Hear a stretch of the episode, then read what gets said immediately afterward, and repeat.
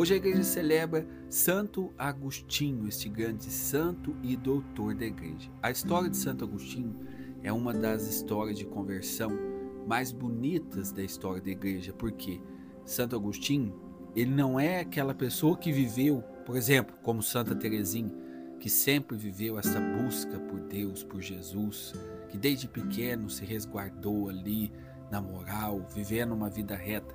Esse não é o caso de Santo Agostinho, bem pelo contrário. Santo Agostinho viveu uma busca louca e incessante pela felicidade, pela verdade e buscou nos prazeres da carne, buscou nas riquezas do mundo, na glória do mundo, em, todas, em todos esses lugares ele buscou esta felicidade e ele não encontrou. Antes de sua conversão, há relatos de Santo Agostinho que dizia: Por que eu não tenho alegria? Por que eu não tenho felicidade? Ele tinha já suas amantes, suas concubinas, ele tinha já um reconhecimento pela retórica dele, ele era um grande orador, espécie, naquela época de Santo Agostinho, o orador era espécie de um advogado, ele era o orador, o advogado do rei, e ali falava para o rei. Então ele tinha essa glória do mundo, ele tinha prazeres, mas não era feliz. Faltava algo para Santo Agostinho. Até que Santo Agostinho, ele vai para Milão e ali ele vê Santo Ambrósio, que seria Santo Ambrósio, né? Ele, na época ele era bispo da igreja. Ele vê Ambrósio falando e começa a fazer uma experiência com Deus, uma experiência com Jesus, através das falas de Santo Ambrósio.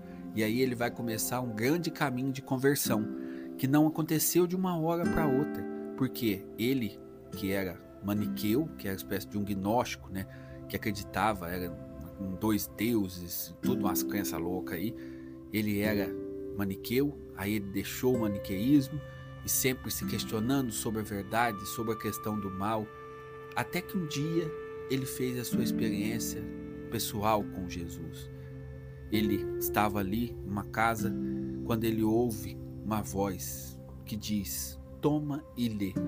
Ele chega na casa que ele estava ali na sala e ele encontra o livro da Sagrada Escritura, uma carta de São Paulo, a segunda carta aos Coríntios. E ali ele pega e começa a ler, e São Paulo fala justamente sobre abandonar as obras da carne e viver para o Espírito, viver do Espírito.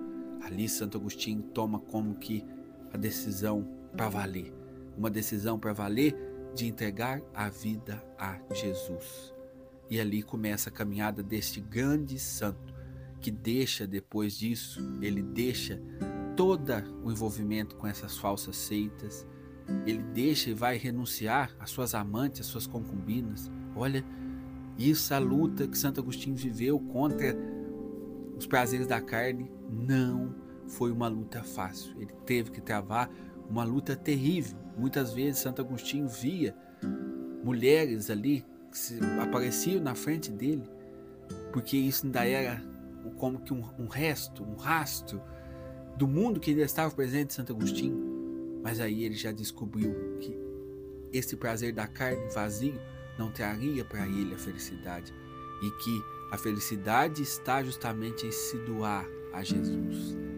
E Santo Agostinho, aquele santo que era devasso pecador, começa a viver uma busca, uma busca de santidade, de vida casta, uma busca para aprender as coisas de Deus, aprender a teologia, aprender a filosofia. Ele vai se tornar depois sacerdote, depois vai se tornar bispo. E dentro do seu ministério a gente sempre vê o combate às heresias. Santo Agostinho, um dia, para converter, converter um herege, ele debateu durante 48 horas, não media esforços para trazer as pessoas para Jesus. São inúmeros e vários escritos que Santo Agostinho nos deixa. E algumas frases assim que mostram bem a genialidade de Santo Agostinho.